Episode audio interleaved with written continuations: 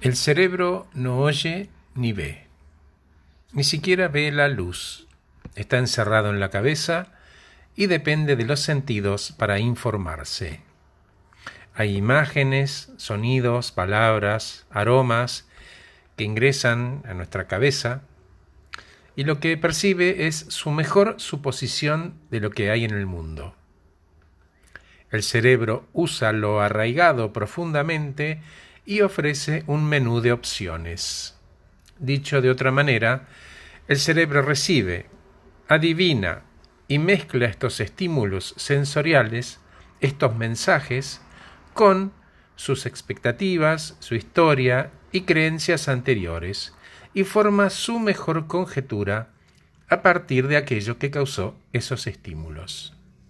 A través del cerebro, entonces, inferimos y emitimos juicios que no son siempre ciertos. Y eso es lo que usamos para construir nuestra realidad.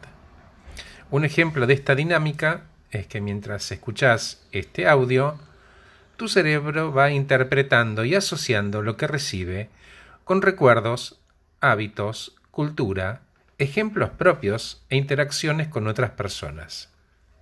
De nuevo, entran estímulos procesamos y finalmente emitimos juicios, de adentro hacia afuera y al revés. Con la voluntad de aprender, apertura y admitir que solo recibimos estímulos, nos debería alcanzar para comprender que esos pensamientos son solamente nuestra propia realidad y no la verdad. Porque al final la realidad es solamente nuestra opinión personal y la verdad son los hechos y los hechos se miden. La realidad es subjetiva, la verdad es objetiva. Existe un dicho que al final del día la verdad prevalecerá. ¿Por qué? Porque son los hechos y frente a los hechos no hay duda. Creo que en este caso muy viene, viene muy bien una de mis frases favoritas de Nietzsche que dice que uno puede negar un hecho, lo que nunca va a poder negar, son las consecuencias de haberlo negado. Gracias por escucharme. Soy Horacio Velotti.